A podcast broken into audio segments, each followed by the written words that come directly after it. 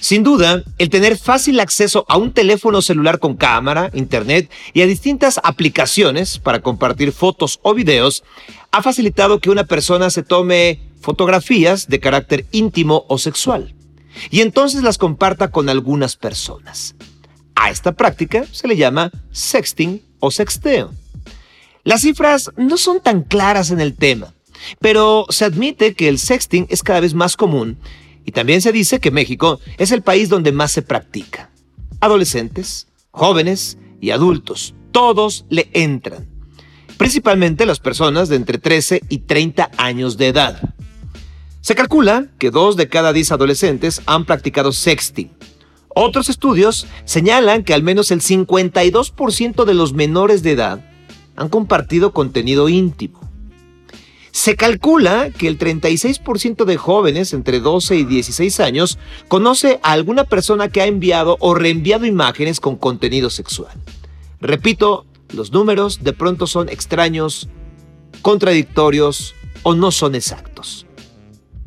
No son tan convincentes, pero tampoco nos preocuparía tanto si no existiera su riesgo principal, la porno venganza, es decir, la difusión de imágenes con contenido sexual sin el consentimiento de la persona que se grabó, se fotografió o se dejó grabar o fotografiar.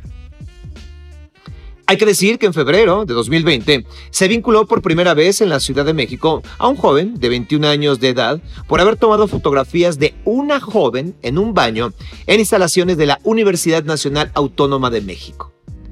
Gracias a la ley Olimpia, el joven fue vinculado a proceso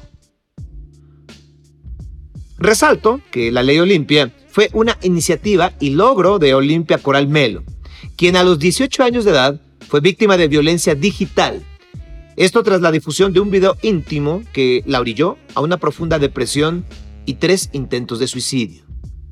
Sin duda, la práctica del sexting o sexteo no es algo malo. El problema, repito, es el riesgo de compartir nuestras imágenes sin tener el control absoluto de ellas sin poder controlar las emociones o sentimientos de un tercero, sin poder saber qué puede hacer una persona dolida y sin escrúpulos. Pregunto, ¿se puede prevenir la pornovenganza? ¿De qué forma? Si alguien se vengó de mí publicándome, ¿cómo denuncio? ¿Por dónde empiezo? ¿Quién me hace caso? ¿Es posible frenar la difusión de ese contenido? ¿O vivirá para siempre en Internet? ¿Es tan culpable el que lo publica como todos los que vuelven a compartir el material? Sin duda, hay muchas preguntas y para obtener respuestas, le agradezco a Jaime Limón, abogado digital, amigo mío, que esté con nosotros. Jaime, bienvenido sin duda. Mi querido Sergio, muchísimas gracias por esta gran introducción, gracias por invitarme a este espacio para poder tocar uno de los temas más delicados que enfrentan no solamente nuestros cibernautas mexicanos, sino nuestros niños y nuestras niñas, y que pocas personas están atendiendo el asunto. Entonces te aplaudo, te reconozco y te agradezco el espacio para este tema, mi querido Sergio. Jaime, gracias por tus palabras y de lo que estás diciendo ahora, quiero empezar por esta parte porque efectivamente uno podría pensar que la pornovenganza pues solamente es un tema de adultos, ¿no? Y que se hagan bolas los, los que le entran al tema. No, Estamos hablando de jóvenes, de niños, de niñas. Eh, ¿Qué tan grave, eh, de acuerdo a tu experiencia, es este tema en nuestro país? La, pregunta con la que inicias es la más dolorosa. Pensé que me la ibas a dejar hasta el final, mi querido Sergio, pero qué bueno que, arrancamos con, con, todo la, entrevista para ser puntuales y aprovechar el, mejor tiempo posible de tu podcast. ¿Qué tan grave es? Yo creo que es gravísimo. Desafortunadamente, este, y, no hablo por partidos políticos, no hablo por, por, gobiernos en turno, hablo a nivel de decisiones que se han tomado. Em, estamos presenciando uno de los exenios donde menos, menos recursos se han invertido a nivel de ciberseguridad, a nivel de capacitación y a nivel de crecimiento de tecnología de las divisiones científicas de las policías cibernéticas. ¿Por qué señalo esto como gravísimo? Porque estamos viviendo una época y un momento en el cual definitivamente si un joven, este, un pequeñito, una pequeñita, requiere tener conocimiento, requiere tener aprendizaje y estar conectado con lo que está ocurriendo en el mundo y, formar parte de esta globalización tecnológica, pues definitivamente requiere de Internet. requiere de un dispositivo, una tecnología de información, este, tecnologías de la información y la comunicación, como podría ser este, una tablet, como podría ser una, una laptop, como podría ser un smartphone, que de pronto los padres de familia pensamos que son eh, dispositivos que se pueden dejar sin mayores herramientas de protección, sin mayores muros de protección a favor de la privacidad de los pequeños en sus manos, cuando muchos de ellos pues todavía ni siquiera comprenden qué, qué es lo bueno, qué es lo malo, qué es lo correcto, qué es lo incorrecto de la sociedad. El dar este calificativo de gravísimo eh, va de la mano tal y como lo dices de las estadísticas, que si bien muchas de ellas podrían ser debatibles, hay algunas que son difusas, existen organismos internacionales que han hecho estudios de rigor eh, bastante claros que nos permiten entender qué es lo que está pasando. Ejemplo de ello es lo que nos dice la Organización de Estados Americanos, específicamente a través de su Comité de Ciberseguridad. ¿Qué es lo que nos dice? Que México es el país número 3 a nivel Latinoamérica en materia de delitos cibernéticos. Es decir, que de los, de los varios estados integrados a la Organización de Estados Americanos, desde, desde Alaska hasta, hasta Argentina, México ocupa el deshonroso lugar número 3 de los países en los cuales se cometen mayores cantidades de delitos informáticos, únicamente quedando debajo de Brasil y de Colombia. Esto, por supuesto, no nos puede permitir el, honrarnos en cuanto a lugares. Ahora, vamos a ver qué nos dicen autoridades mexicanas. Existe una organización no gubernamental que se conoce como la Asociación de Internet MX, mi querido Sergio, que se encarga año con año de hacer estudios sobre hábitos y comportamientos del cibernauta mexicano. Hasta el año 2019 habían armado su estudio número 16. Me dirás que es de relevante esto, muy relevante porque nos dijo dónde estamos parados como cibernautas. Em, de las cosas que pueden llegar a alarmarnos es saber cuánto tiempo pasamos un cibernauta mexicano promedio conectados a internet y a redes sociales. Te va a asustar. la cantidad de horas. A ver, ahora sí que asústame, abogado. Por lo menos 8.5 horas de nuestro día, Sergio. ¿Cuánto? Quiere decir 8.5 horas de nuestro día.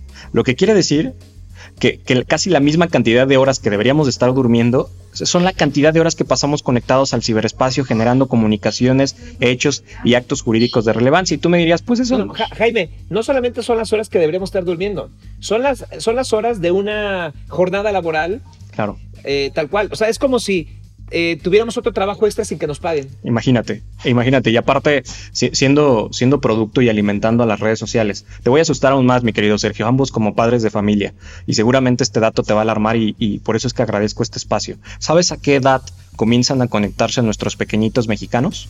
Mira, yo tengo una niña de 8 años y tengo un niño de 10, entonces ellos desde muy pequeños le han entrado a con la supervisión mía, pero a final de cuentas le han entrado a, YouTube, por ejemplo, ¿no? A ver, a consumir canal de YouTube. Y te puedo hablar que al menos mi hija tendrá, habrá empezado a los seis años. Pero ¿cuál es la estadística? La estadística es más triste aún, mi querido Sergio, porque nos dice que las nanas digitales, es decir, es tanto estas Smart TVs, estos smartphones y estas tabletas, comienzan a formar parte de nuestros pequeñitos y de su formación desde los tres años de edad.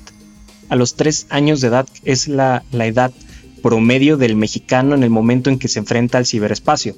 Y por supuesto hay que preguntarlo tanto en adultos como tú y como yo, que uno, que nos gusta leer, dos, que nos gusta navegar, que nos gusta ver qué es lo que pasa en el entorno y, mantenernos informados. Por supuesto que, adultos como tú y como yo, que inclusive tienen una cierta capacitación e información, no te da miedo de pronto entrar a internet y encontrarte con un portal que puede llegar a, ser malicioso. De pronto a lo mejor tú y yo tenemos todavía el temor, no me estarán espiando en la, en la, en la cámara, no me, no me habrán hackeado el teléfono, este vínculo será el correcto. Si adultos como tú y yo que aparte nos, nos, interesa la tecnología, que nos gusta estar informados, tenemos esos temores y tenemos dudas sobre qué portales visitar y cuáles no, imagínate un pequeñito de tres años de edad que de pronto tiene ya un teléfono en sus manos y que comienza a navegar. Claro. Esto por supuesto se vuelve gravísimo, mi querido Sergio. Ahora me dirás, ¿por qué es grave, Jaime? ¿Por qué, ¿Por qué, se puede considerar que esta cifra es grave? A lo mejor estamos construyendo una generación de niños genios, una generación de ciudadanos digitales y de, y de nativos digitales que van a ser brillantes en materia de tecnología. Pues desafortunadamente no. Un país como por ejemplo Finlandia, si lo equiparamos a, nivel de primer mundo contra un país en vía de desarrollo como el nuestro, en Finlandia la edad mínima de, navegación comienza entre los 7 y 8 años de edad. ¿Por qué? Porque el sistema educativo así lo exige, que es lo que se les dice a los padres de familia y a los proveedores de tecnología. No te atrevas a darle un teléfono, no te atrevas a darle una tableta o una computadora hasta que me permitas a mí darle los elementos suficientes en la escuela para que entienda cómo funciona el ciberespacio y hasta que tú como papi, como mami, le digas más o menos cuándo puede ver lo correcto, lo incorrecto, lo bueno y lo malo.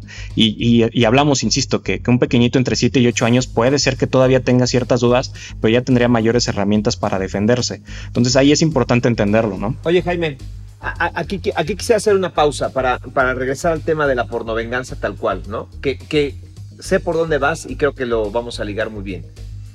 Estás dando un antecedente importantísimo de a qué edad empezamos nosotros como mexicanos hablando de nuestros niños, acercarnos a estas cosas maravillosas y monstruosas al mismo tiempo que es un smartphone o es una tableta o una computadora, ¿sí? Entonces es lógico entender que si a los tres años nos enfrentamos a esto, pues somos vulnerables porque no tenemos la madurez y, la conciencia de lo que tenemos en las manos y los papás somos culpables y a lo mejor no guiar de una manera determinada a nuestros hijos.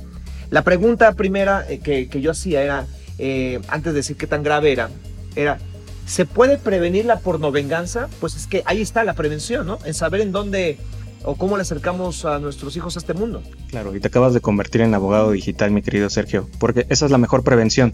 Una de las cosas que, a mí me gustó mucho, de, inclusive de las invitaciones que amablemente me has abierto en tu espacio de Venga la Alegría, lo cual siempre te voy a agradecer de corazón, es que me has permitido llevar este conocimiento a un espacio más allá de la academia. Porque luego es muy padre que como abogado vas a la facultad, vas a la universidad y lo explicas entre abogados. El, abogado no es, no es la víctima, no es la, no es el área desprotegida de, estos sectores. Lo que se requiere de pronto en estos escenarios es justo tener estos espacios como este podcast, como tu programa en televisión, el, para poder hablar con los pequeñitos y decirles, hay que prevenir.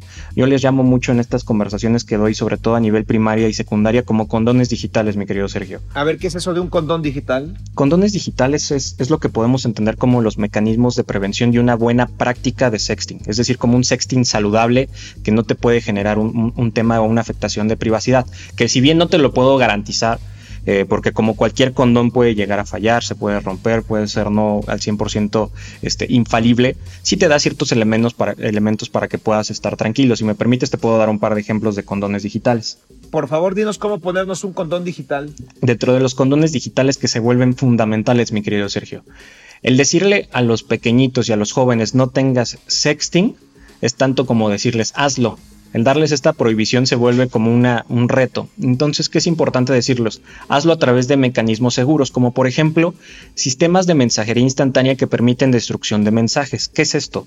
Por ejemplo, en plataformas como Messenger o como Snapchat, que te permiten que los mensajes no duren mucho tiempo, duren cierta cantidad de segundos, lo cual permitirá que la contraparte tenga poco, poco tiempo, la persona con la cual estás teniendo esta relación sexual virtual, tenga poco tiempo para descargar el archivo, tomarle una probable screenshot o que lo pueda llegar a reproducir.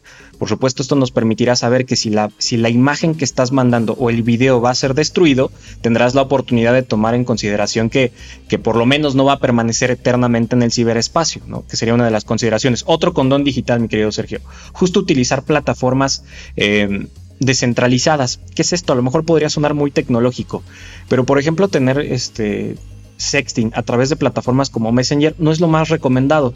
Quizás sean de las pocas cosas que, muchas veces revisamos cuando entramos a este tipo de plataformas, porque lo que queremos es ya este, subir nuestra fotografía, formar parte de la red social y emocionarnos. Pero lo que no sabemos es que todo lo que subimos en estas plataformas, incluido en Messenger, se va a un servidor central.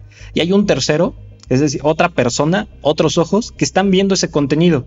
Y si de pronto yo utilizo una plataforma como Messenger, que es una plataforma centralizada, quiere decir que lo que estoy haciendo con mi pareja lo está viendo un tercero y que además lo puede guardar muchísimo tiempo. Entonces es importante utilizar plataformas descentralizadas. ¿Qué plataformas descentralizadas funcionan bien como condones digitales? Por ejemplo, Telegram, por ejemplo, Sign, e inclusive los mensajes eh, encriptados y autodestruibles que te puede llegar a brindar WhatsApp, aunque recomiendo más las primeras dos, que de una buena manera te permiten saber que no existe un servidor tercero que, está resguardando la información. Y quizá una de las más importantes y más simple de todas que a veces se nos olvida, mi querido Sergio. A veces con la intención de, de, de mostrar una carita este, sensual o mostrar que efectivamente estamos muy enamorados de nuestra pareja al otro lado de la pantalla, pues le mostramos nuestro rostro, ¿no? Le mostramos una sonrisa, una cara coqueta para poder encender el momento digital.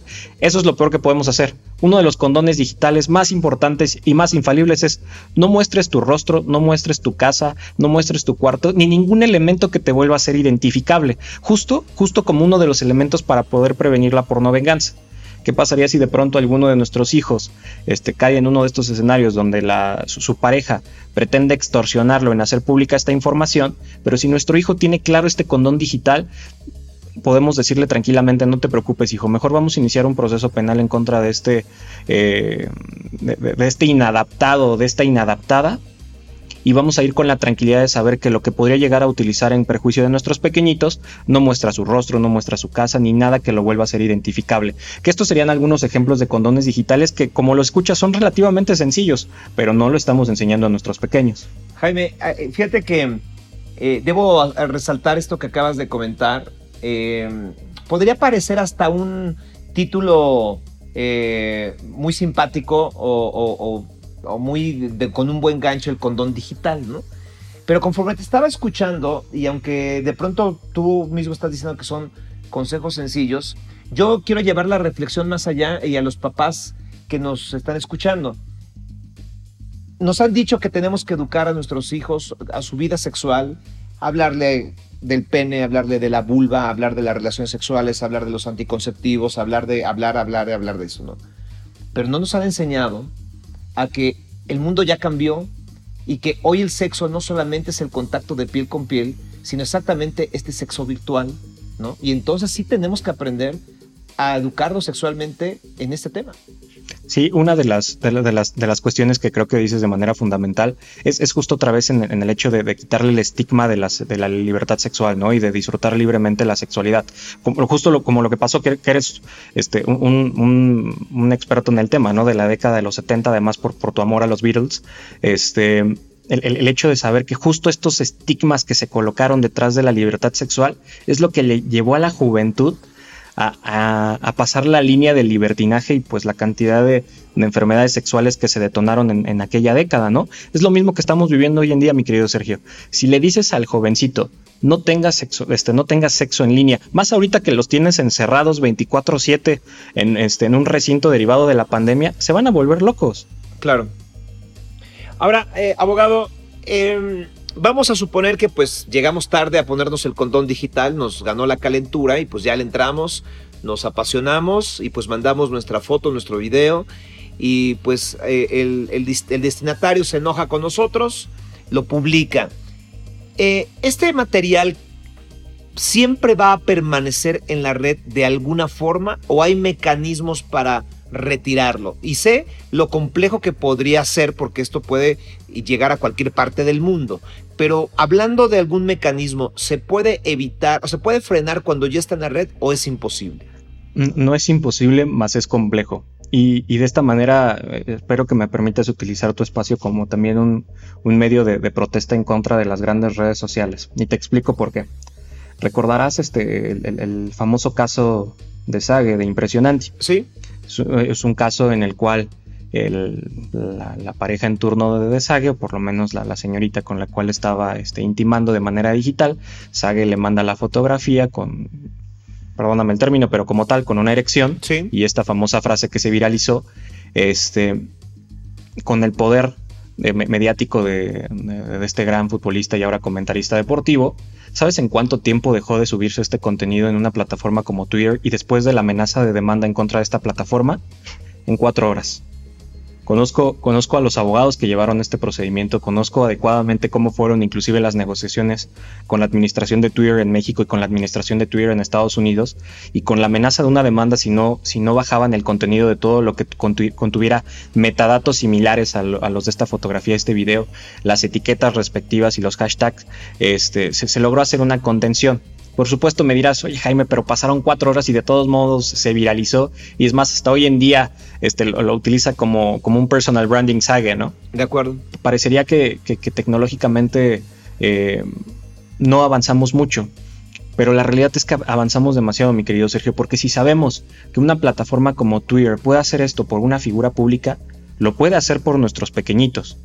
O sea, me, han tocado, este, ya han llegado asuntos al, Instituto de Ciberseguridad MX, en los cuales pequeñitos de secundaria o de primaria se, ven este, envueltos en este tipo de escenarios, utilizan plataformas como Twitter para pretender divulgar el, contenido y la respuesta eh, burócrata cerrada y por, demás soberbia de una plataforma como Twitter es no podemos hacer nada porque nosotros somos un proveedor de servicio de plataforma.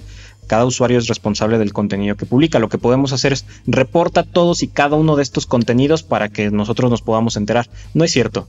El poder tecnológico, el poder del algoritmo, el poder de la inteligencia artificial detrás de la construcción de este tipo de plataformas sí permite que lo imposible se vuelva posible y eliminar este contenido. Ahora, acabas de decir algo que es una realidad y no podemos engañar a tus radioescuchas, ¿no? A tus podcasters. Sí. Porque una vez que se sube en el ciberespacio, yo no puedo garantizarte como abogado, como asesor, como padre de familia, que ese contenido no vaya a permanecer perpetuamente en el ciberespacio. Por eso es que es muy importante que lo que subes al ciberespacio em, no te no afecte tu privacidad, no afecte tu intimidad y no afecte tus derechos de personalidad. Aunque existen estos mecanismos digitales para quitar por lo menos esta, este contenido superficial como en redes sociales, eh, no por ello quiere decir que a lo mejor no alguien le tomó un screenshot, no alguien ya lo descargó, como ha sido en estos casos este, de viralización. Entonces de pronto se, vuelve materialmente imposible el garantizarle a una persona que efectivamente ese contenido se va a borrar para siempre. Lo que sí se le puede garantizar, y que es uno de los paradigmas que tenemos que romper, es que jamás vamos a encontrar al culpable. Porque de que se puede encontrar al culpable, se puede encontrar al culpable y en eso también hay que aplaudirlo. México tiene mecanismos adecuados para poder enfrentarlo, por lo menos lo que ocurre a nivel superficial de la red. Ya en otro momento, cuando me invites, platicaremos de la Deep Web y la Dark Web, pero por lo menos lo que ocurre a nivel superficial de la red, sí existen mecanismos suficientes para poder iniciar una investigación adecuada. Y llegar con el que lo inició. Llegar con ese, con ese iniciador, con ese detonador eh, lo cual nos permitiría no solamente iniciar una denuncia, que, son de los grandes pasos que, que, ha, que ha, logrado Olimpia Coral, Stephanie Valerio y otros este, activistas de este gran movimiento de la ley Olimpia, sino que además te permite inclusive llegar a considerar el procedimiento de la demanda este, en materia civil, mi querido Sergio, estas demandas de daño moral, en la cual tú puedes decir, no solamente estás cometiendo un delito, sino además estás afectando mi reputación, mi honor, mi decoro, mi percepción, la percepción que otros tienen de mí, entonces te voy a exigir una indemnización de manera económica para reparar lo que estás afectando en mis sentimientos. Entonces, si de pronto tienes un procedimiento penal que te permite detectar que Juan Pérez es el inadaptado que subió el contenido, después en un procedimiento civil podrás utilizar esa misma acreditación para poder acreditar que, Juan Pérez es el que te tiene que indemnizar y reparar ese daño moral. Muy bien. Ahora, eh, si alguien se vengó de mí, si alguien eh, hizo la pornovenganza en contra mía, ¿por dónde empezamos, abogado? ¿Cómo denuncio? Es, importante llevar ciertos pasos y, cumplir con ciertos protocolos. Imaginemos que ahorita estoy brindando una asesoría a cada uno de estos casos y que ahorita tú llegas con un asunto de esa naturaleza. Lo primero que te tengo que decir es no borres el contenido, no borres los mensajes y no reportes nada de lo que ves en la red de redes que pueda llegar a afectar esa reputación y que pueda acreditar esta porno venganza. Quizá la primera reacción que sería es, pues repórtalo, hay que denunciarlo, pedirle a los amigos que me ayuden a reportarlo, pero es lo peor que podemos hacer. ¿Por qué? Porque si efectivamente logramos reportarlo, denunciarlo y que bajen ese contenido, automáticamente me quedé sin evidencia. Por supuesto que habrá que ponderarlo. Si de pronto consideramos que, no queremos iniciar ningún procedimiento, no queremos el, involucrar abogados en este escenario, con el reporte bastará. Aquí el asunto es que sobre todo ahorita en época de pandemia, estos reportes en Facebook se están demorando alrededor de dos o tres semanas. En dos o tres semanas, ambos lo sabemos, muchos de tus podcasters lo saben, este, ese contenido ya se viralizó, ese contenido ya se hizo de conocimiento público, ya se descargó N cantidad de veces, lo cual nos complica el escenario. Entonces, con todo el dolor del corazón, el soportar estoicamente ese momento, no reportar el contenido y automáticamente ir con el Ministerio Público más cercano que podamos llegar a tener para que nos tome una denuncia. En ese momento se tiene que rendir una declaración para que le podamos decir quién tiene ese contenido, cómo se lo compartí quién soy yo y a través de qué mecanismos está ventilando ese contenido para que el Ministerio Público pueda hacer el siguiente paso. ¿Cuál es el siguiente paso? Una vez que estuve con el Ministerio Público y tomé la decisión de que quiero iniciar un procedimiento penal en contra del inadaptado que está pretendiendo vengarse de mi persona a través de difundir eh, imágenes que contienen desnudos de mi persona, la siguiente intervención es por parte de una de lo que conocemos coloquialmente como la policía cibernética de cada uno de los estados, que el término técnico es división científica.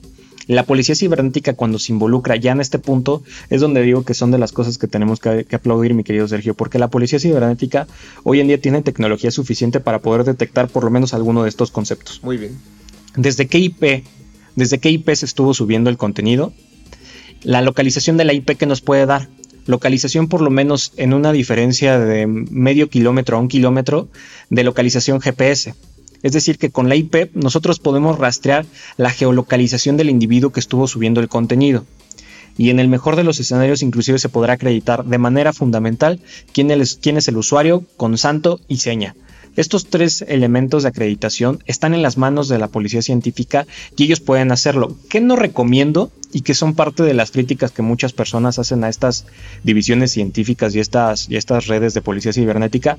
No lo reporten a través de Twitter, no lo reporten a través de Facebook, porque quienes responden ese, las plataformas oficiales de las policías cibernéticas de los distintos estados de la República, y hay que decirlo, eso sí hay que criticarlo, son community managers son diseñadores web, son comunicólogos o es el que en ese momento tenía la oportunidad de responder la, red social, si es que te responden. Me ha tocado ver desafortunadas respuestas por parte de la policía cibernética. Eh, voy a decir el nombre para que esto sirva como una crítica constructiva, por ejemplo, de la Ciudad de México, en la cual una, una cliente llegó conmigo, en la cual me mostró que la policía cibernética, vía Facebook, vía Messenger, le dijo, ¿qué crees que no puedo iniciar todavía tu procedimiento? Pero si me juntas a nueve chicas más que este usuario las esté afectando, a mí ya me das elementos suficientes para iniciar un procedimiento. O sea, imagínate que... No, qué terrible. Sí, eh, eh, justo eso. Y lo acabas de decir, no es un tema jurídico, es un tema de sentido común. ¿Cómo le puedes decir, júntame otras nueve víctimas para que yo pueda armar mi paquete y ahora sí me anime a invertir este, recursos en una investigación policíaca. No puedes decirle eso a una víctima porque justo lo que provocas es el, evitar que utilicen este tipo de herramientas a favor de su, de su privacidad. Entonces, mejor evitar esas plataformas e ir directamente con el Ministerio Público. Y ojo, sin necesidad de abogado le pueden presentar esta declaración. ¿Qué pasa, Sergio? Si el Ministerio Público te dice, híjole joven, es que yo no conozco de estos delitos informáticos, está bien complejo, llámele su abogado y mañana me viene a presentar la declaración. Porque muchas veces suele pasar. En este, en este universo mágico musical del Poder Judicial mexicano te puede pasar más de una ocasión. Si el Ministerio Público no te quiere tomar la declaración en ese momento, puedes meter una queja en el órgano interno de control y hoy en día esas quejas del órgano interno de control se resuelven en 24 horas y podrían llegar a destituir al Ministerio Público. Y es más, en el juzgado del que te corresponda, en el que tengas más cercano, puedes pedir hablar en ese momento con el juez para decirle que el Ministerio Público no te quiere tomar la declaración de algo que te está afectando en ese momento. ¿Por qué se vuelve indispensable que te tome la declaración, Sergio? Me dirás, oye, ¿y la denuncia de qué me va a servir?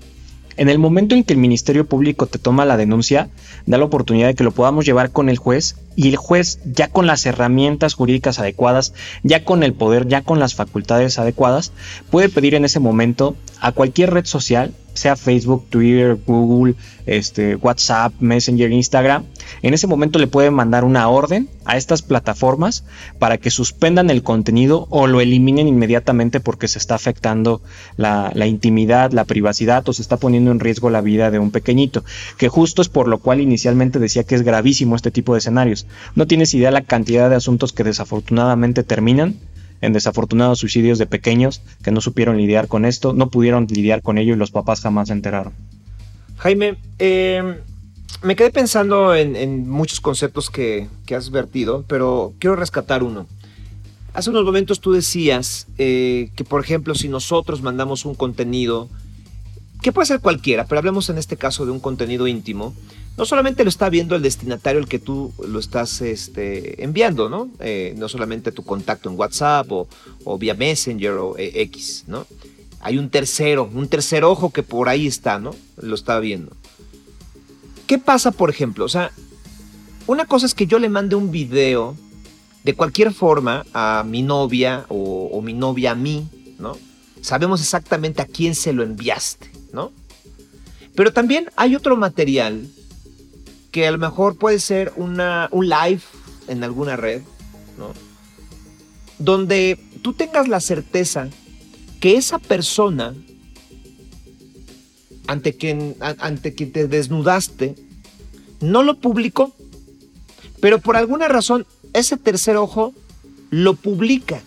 Es decir, ¿podríamos llegar a demandar o a iniciar una acción contra la plataforma?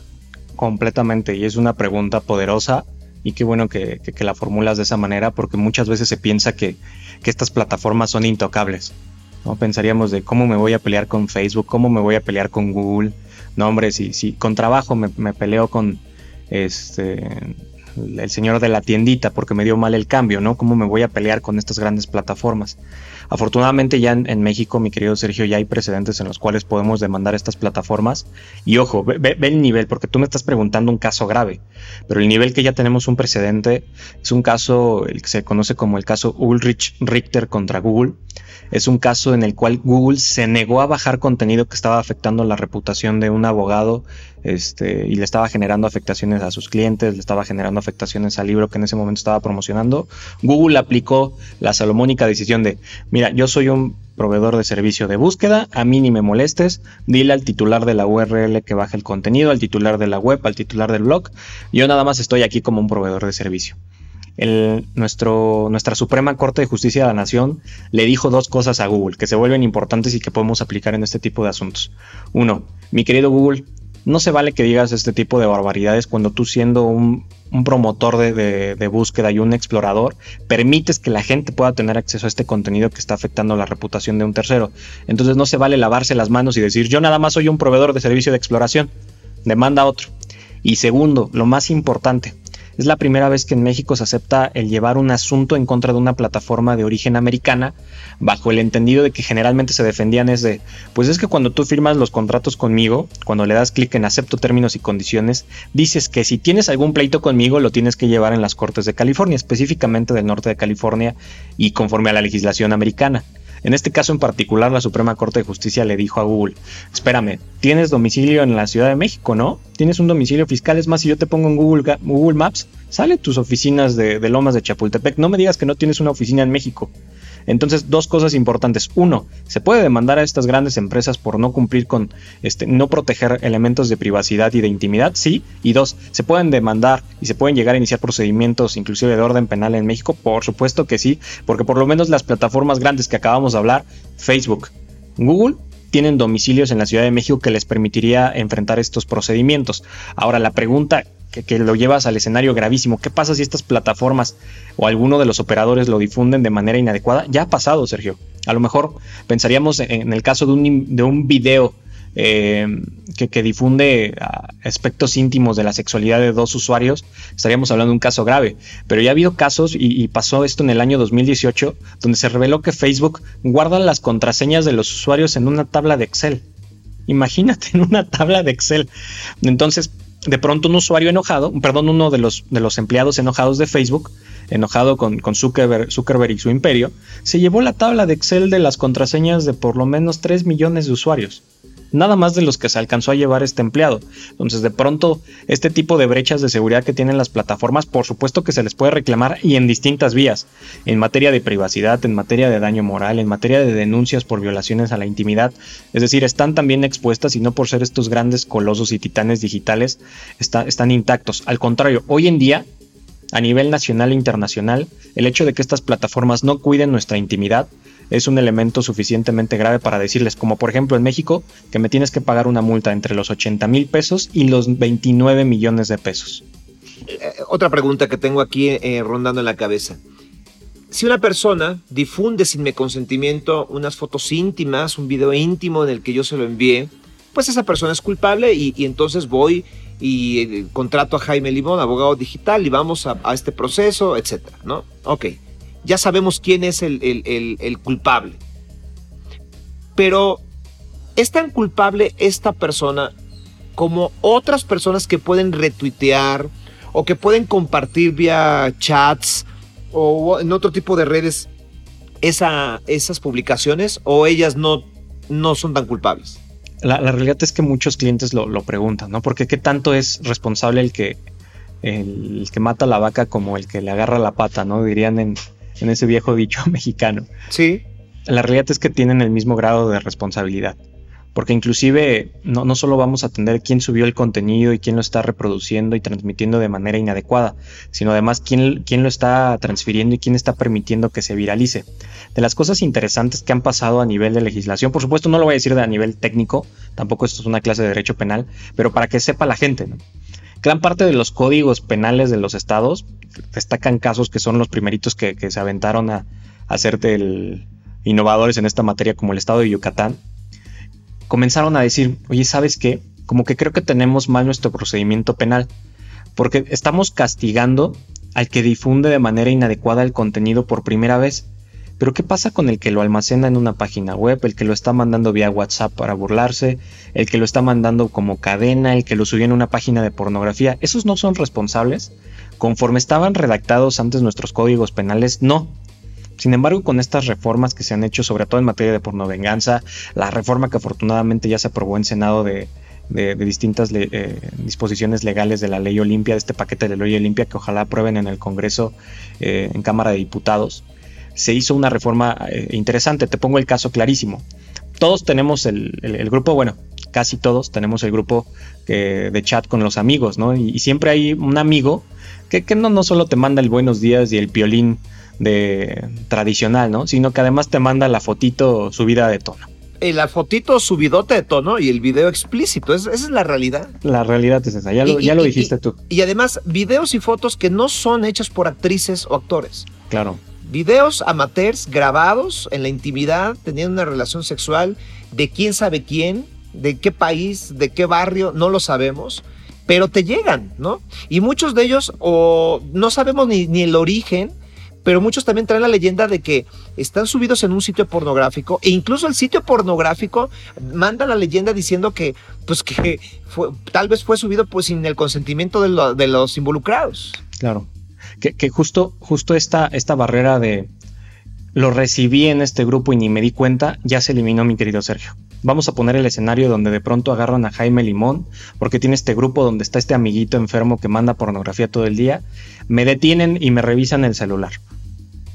Y si del celular demuestran y si alcanzan a ver que justo existe esta pornografía y la pornografía parecería ser que se obtuvo sin consentimiento de los involucrados, podría yo llegar a cometer este delito de posesión de pornografía y de violación a la intimidad eh, de los involucrados. Te pongo un caso, si, quieres, bobo, pero hoy real, real y, que puede estar ocurriendo en el día a día.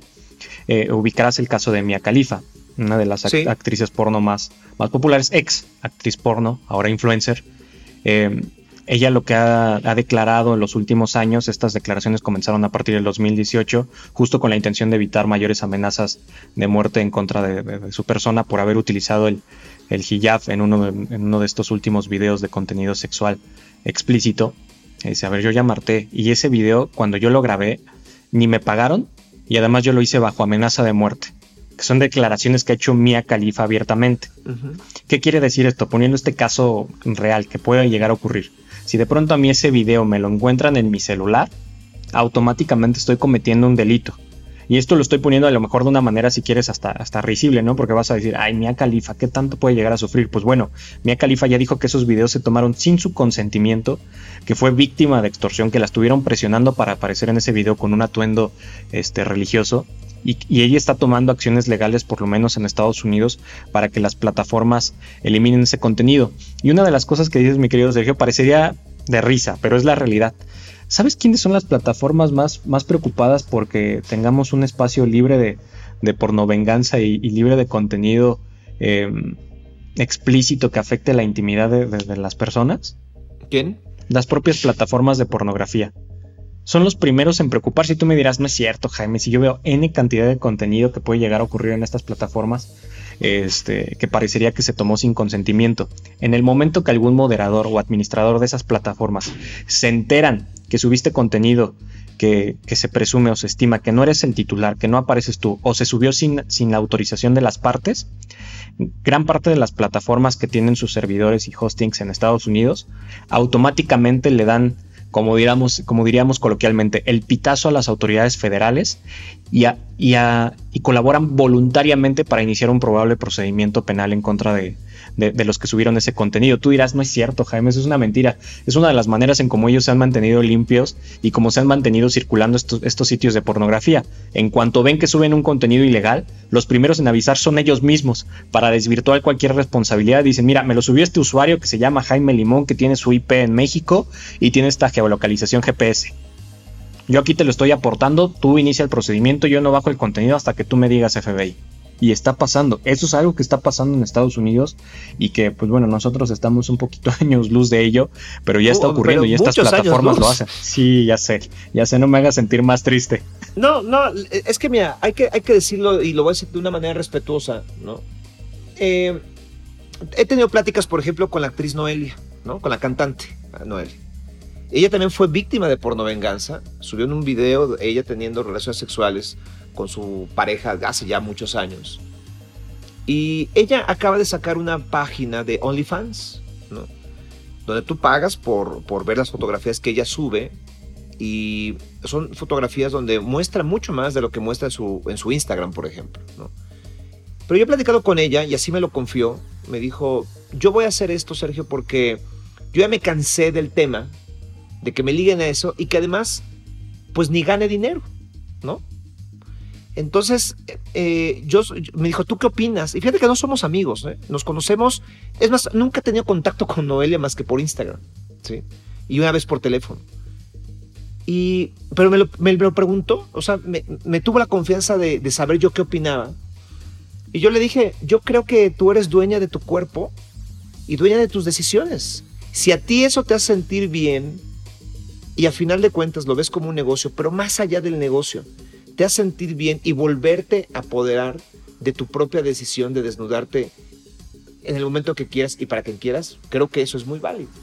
Sin embargo, el video sigue en la red, Jaime, ¿no? O sea, no, lo han bajado de muchos canales porno, por ejemplo. O tenemos el, otro caso también de una actriz con la cual platiqué, la entrevisté sobre el tema, con Michelle Viet, que también hace muchos años, hace, estamos hablando de la prehistoria de esto, fue violentada también en su intimidad de esta forma y ella también ha sido, eh, en algún momento estuvo luchando también por llevar esto, esto a, las leyes, ¿no?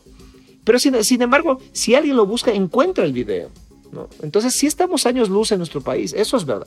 Sí, sin duda. Y, digo, casos eh, que, se vuelven nichos de estudio y, de aprendizaje, ¿no? Este caso de las Kardashian, justo de Kim Kardashian, ¿cuál es su mayor talento además de ser rica? Su, su video sexual. Así es como el mundo la conoció.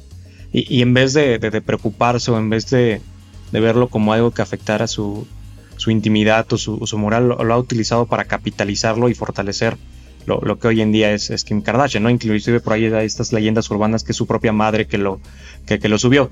Pero estamos hablando de escenarios en los cuales a lo mejor una figura pública puede llegar a aprovechar de una manera diferente, por lo menos económicamente hablando, el momentum y ese, y ese espacio, esa exposición, esa viralización, pues aprovecharlo y capitalizarlo. Eh, sin embargo, el, tema fundamental y, regresando justo a las primeras preguntas es que cuántos casos tenemos de esta naturaleza en donde podríamos llegar a decirle, ay, no te preocupes, como hemos visto N cantidad de reportajes de esa naturaleza, ¿no? Actriz tal o actor tal es amenazado de que van a subir fotografías, entonces toma voluntariamente la decisión de subirlas mejor ella o mejor él antes de que la suba otro, mejor la suben ellas voluntariamente. Pero hablamos de, actores, de, actrices que viven de la figura pública y que dicen, pues bueno, ya vi el control de daños y en el control de daños, en vez de que me estén extorsionando, mejor subo yo el contenido y y, me empodero de mi cuerpo y tomo, tomo pertenencia de, de, como bien dices tú, de la desnudez de mi cuerpo.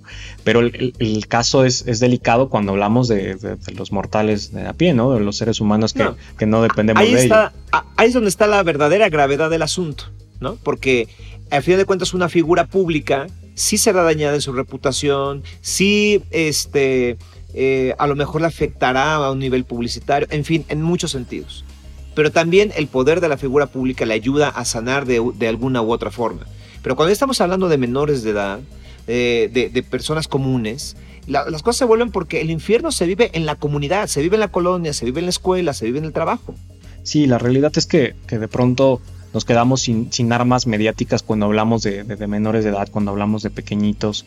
Eh, hay que decirlo también, y esto no es, no es un secreto, desafortunadamente el gran porcentaje de, las víctimas de este tipo de delitos son mujeres, son niñas, por lo menos lo que nos reportan estas, estos frentes como el Frente Nacional de Sororidad. Eh, en materia de delitos informáticos que justo incluyen esta modalidad de violencia digital que es la pornovenganza, el 80% son niñas, dices, wow, ¿qué estamos haciendo mal como sociedad? ¿Qué estamos haciendo mal como entorno para que nuestras pequeñitas ni siquiera puedan disfrutar libremente su sexualidad? O inclusive, eh, ya, no hablar de libremente su sexualidad. Si, vieras la cantidad de asuntos horribles que luego llegan a, las manos de un servidor este, y, al, al, INCIBE, o sea, asuntos en donde quienes han subido el propio contenido están dentro del propio núcleo familiar, el tío, el padrino, el padrastro, el papá, la mamá, Dices que está mal como sociedad como para que ellos mismos sean los que estén subiendo el contenido sexual de, los pequeños que tendrían que estar cuidando. O sea, y ya la prevención, ¿dónde queda, no? Porque a lo mejor ahorita hablamos de condones digitales de padres como tú, como yo, que, presumimos eh, amorosa y orgullosamente nuestra paternidad, paternidad, en redes sociales. Pero no faltará el inadaptado que tuvo hijos por accidente y que prefiere lucrar con ellos y ver qué beneficio le saca y que estos condones digitales no les importan, no los educan y es más, ellos promueven el subir este tipo de contenido. ¿Cómo protejo a un pequeñito de esa naturaleza, Sergio? Eh, Jaime Limón, abogado digital, una última reflexión, por favor. La realidad en, en el entendimiento de esta pornovenganza, una de las cuestiones que quisiera dejar claro y aprovechar este espacio es señalarles a las víctimas, uno, que existen muchísimos mecanismos posibles para poder defenderlas, protegerlas, y aunque la prevención sea compleja, siempre existen elementos adecuados, no solo jurídicamente, sino socialmente, psicológicamente y por supuesto desde el propio núcleo familiar para poder resolverlos. Y dos, esto va como una señal de advertencia para aquellos que nos estén escuchando y que digan, ay, Jaime Limón jamás me va a encontrar. Tampoco pretendo sonar como el Batman del, del ciberespacio, mi querido Sergio, pero sí te puedo decir que hoy en día tenemos legislación adecuada, divisiones científicas, policías cibernéticos y abogados que cada vez están capacitando más en la materia y te, puedo garantizar una cosa, existen mecanismos suficientes para por lo menos intentar encontrarlos y te puedo garantizar que en gran parte de esos escenarios los vamos a encontrar. Entonces no piensen que por ejercer su derecho al anonimato, aventar la piedra y esconder la mano en el ciberespacio, están exentos de una responsabilidad.